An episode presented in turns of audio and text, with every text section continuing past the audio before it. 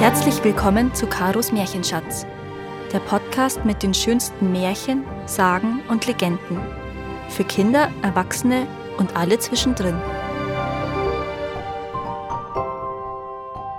Die Elfenfrau Ulfhildur. Es war einmal ein Bauer, der auf einem Hof im Norden des Mückensees lebte. Dieser See ist so groß, dass man nicht weniger als eine Tagesreise benötigt, um ihn zu umrunden. Als zu Beginn der Heuernte einmal alle draußen auf den Wiesen bei der Arbeit sind, läuft eine Frau vom See aus auf den Hof zu. Sie geht zum Bauern und bittet ihn um Herberge für die nächste Nacht. Der Bauer zeigt sich einverstanden. Er erkundigt sich nach ihrem Namen und sie erwidert, dass sie Ulfhildur heiße. Der Bauer will auch wissen, woher sie kommt, aber das möchte sie für sich behalten. Am Abend wird beim Bauern das Heu zusammengerecht und Ulfhildur bittet um ein Rechen. Ulfhildur rächt so viel Heu zusammen, wie es sonst nur die zwei tüchtigsten Frauen fertigbringen. Am nächsten Morgen will Ulfhildur mit diesen beiden Mägden zur Heuernte gehen. Der Bauer aber sagt, dass dies nicht nötig sei und gibt ihr zu verstehen, dass es ihm am liebsten wäre, wenn sie sich davon machen würde. Da beginnt Ulfhildur zu weinen. So erlaubt ihr der Bauer an diesem Tag zu bleiben. Am nächsten Morgen sagt er erneut, dass sie nun gehen müsse, und daraufhin beginnt sie wieder zu weinen. Der Bauer hat Mitleid und gesteht ihr schließlich die ganze nächste Woche zu. Als die Woche vorüber ist, sagt der Bauer, dass er sie nicht länger beherbergen könne, und wie schon vorab beginnt Ulfhildur zu weinen. So verspricht ihr der Bauer, den ganzen Sommer bleiben zu dürfen, und sie ist überglücklich. Alle auf dem Hof haben Ulfhildur ins Herz geschlossen, und niemand scheint eine fleißigere, ordentlichere oder rechtschaffenere Frau zu kennen. Als es auf den Herbst zugeht, wird vereinbart, dass Ulfhildur bis zum Ende des Jahres bleiben darf. Kurze Zeit später wird sie gebeten, das gesamte kommende Jahr auf dem Hof zu verbringen. Als es Winter wird und Weihnachten vor der Tür steht, gibt ihr die Hausherrin Leder, damit sie zu Weihnachten für sich und die beiden Knechte, denen sie zur Hand geht, Schuhe anfertigen kann. Den Knechten macht sie Schuhe, aber ihr eigenes Stück Leder lässt sie unbearbeitet. Am Weihnachtstag gehen alle in die Kirche, nur Ulfhildur bleibt allein zu Hause. Nun gibt es nichts zu berichten, bis das nächste Weihnachtsfest näher rückt. Wie im Vorjahr gibt die Hausherrin Ulfhildur Leder für Weihnachten und sie fertigt daraus Schuhe für die Knechte, aber nicht für sich. Am Weihnachtstag gehen alle in die Kirche, nur Ulfhildur bleibt allein daheim. In der Weihnachtsnacht kommt es einem Knecht so vor, als ob Ulfhildur für eine Weile das Haus verlassen habe. Er nimmt sich vor, sofern er beim nächsten Weihnachtsfest mit ihr noch auf demselben Hof sein sollte, besser darauf zu achten, was mit ihr vor sich geht. Weihnachten und Winter vergehen, und Ulfhildur wird sehr geschätzt. Alle sind der Ansicht, dass sie niemanden kennen, der ihr das Wasser reichen könnte. Es gibt nichts zu erzählen, bis das dritte Weihnachtsfest bevorsteht.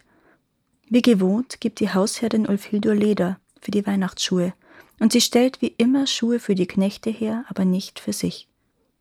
Die Hausherrin sagt zu Ulfhildur, sie solle an Weihnachten in die Kirche gehen und fügt hinzu, dass sie bereits vom Pfarrer Schelte dafür bekommen habe, weil Ulfhildur nie die Kirche besuche. Ulfhildur erwiderte kaum und hüllte sich in Schweigen.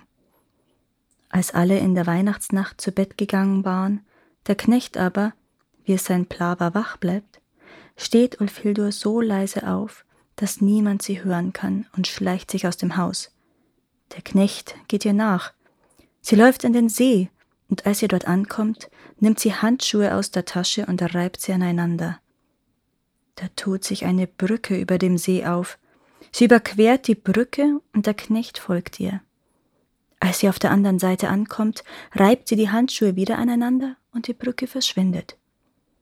Ulfhildur geht weiter, und dem Knecht kommt es so vor, als ob sie in die Erde hineingehen würde. Auf dem Weg wird es sehr dunkel, trotzdem kann der Knecht Ulfhildur sehen und bleibt hinter ihr. Sie gehen nun lange weiter, bis es allmählich heller wird. Schließlich kommen sie an ein flaches und lichtes Feld, Überall blühen Blumen und alles ist eine wahre Augenweide. Der Knecht hat noch nie einen so herrlichen Ort gesehen. Beide Seiten des Weges sind mit prächtigen Blumen bewachsen, und die Wiesen leuchten gelb, wann immer die Sonne auf den Löwenzahn und die Fruchtstände der Blüten scheint. Schafe springen ausgelassen auf der flachen Weide herum, und manchmal rupfen sie gierig ein paar Blumen ab. Die Natur hat sich in ihr schönstes Kleid gehüllt. Aus der Mitte der Wiese erhebt sich ein prunkvolles Schloss, und der Knecht glaubt, einen Königspalast vor sich zu haben, so prächtig sieht es aus. Dort hinein geht Ulfildur. Der Knecht aber verweilt draußen in einer verborgenen Ecke. Neben dem Schloss steht eine schöne Kirche.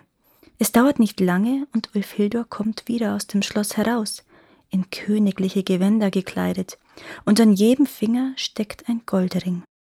Auf ihrem Arm trägt sie ein Kind, und an ihrer Seite geht ein Mann in einem Königsgewand mit der Krone auf dem Kopf. Der Knecht kann sich einzig und allein zusammenreimen, dass dies ein König und eine Königin sein müssen. Sie gehen in eine Kirche, und eine große Schar sehr fein angezogener Leute folgt ihnen in freudiger Stimmung. Der Knecht geht nun an die Kirchentür. Niemand sieht ihn, und auch Ulfhildur bemerkt ihn nicht. In diesem Augenblick beginnt der Gottesdienst, und feine Hafenmusik und schöner Gesang erklingen. Das Kind, das Ulfhilde auf dem Arm trägt, wird im Gottesdienst unruhig und schreit. Sie gibt ihm einen ihrer Goldringe, aber das Kind wirft ihn auf den Boden und der Knecht greift danach. Als der Gottesdienst vorüber ist, verlassen alle die Kirche und Ulfhildor geht mit ihrem elegant gekleideten Mann ins Schloss. Der Knecht glaubt nun in allen Gesichtern Trauer zu sehen. Kurz darauf kommt Ulfhildur in ihren vorherigen Kleidern heraus und entfernt sich eilig vom Schloss. Sie nimmt denselben Weg wie vorab und der Knecht folgt ihr. Es gibt nichts zu berichten, bis sie an den See gelangen, und der Weg dorthin sieht genauso aus wie vorher. Am See reibt Ulfhildur die Handschuhe aneinander, dann tut sich die Brücke auf und sie gehen über den See. Dann reibt sie die Handschuhe wieder aneinander und die Brücke verschwindet. Nun beeilt sich der Knecht, um vor Ulfhildur zu Hause zu sein und legt sich in sein Bett. Sie kommt kurz nach ihm an, geht ebenfalls zu Bett und dann dämmert schon der Tag. Als es hell wird, steht der ganze Haushalt auf. Die Hausherrin sagt zu Ilfildur, dass sie heute in die Kirche gehen müsse. Da mischt sich der Knecht ein und sagt, dass sie heute ganz bestimmt nicht in die Kirche gehen müsse, da sie in der letzten Nacht bereits in der Kirche gewesen sei. Das Glück wird dir hold sein, wenn du das beweisen kannst, sagt Ulfhildur. Da schildert der Knecht sein nächtliches Erlebnis und zeigt zum Beweis den Goldring. Ulfhildur freut sich sehr und berichtet, was es mit dieser Geschichte auf sich hat. Sie sei die Königin des Elfenvolkes und einst mit einer Frau in Zank geraten. Diese Frau habe sie mit einem Fluch belegt, so dass sie für immer bei den Menschen bleiben müsse, wenn ihr nicht ein Mensch in der Weihnachtsnacht in die Elfenwelt folgen würde, und zwar in der ersten, zweiten oder dritten Weihnachtsnacht, nachdem ihr dies auferlegt wurde. Die Frau habe ihr einzig und allein zugestanden, ihren Ehemann in den ersten drei Weihnachtsnächten besuchen zu dürfen. Ulfhildo erzählt, sie selbst habe wiederum die Frau mit dem Fluch belegt, dass sie stirbt, wenn Ulfhildo sich aus ihrem Fluch befreien könne. Ulfhildo spricht zum Knecht. Ich verfüge, dass dir von jetzt an immer Glück beschieden sei, und morgen sollst du an den See hinuntergehen. Du wirst dort zwei Geldbeutel finden. Den kleineren darfst du behalten, aber der größere ist für deine Herrschaft. Dann macht sich Ulfhildor zur Abreise bereit und verabschiedet sich von allen mit freundlichen Worten. Sie beeilt sich und geht hinunter zum See und verschwindet.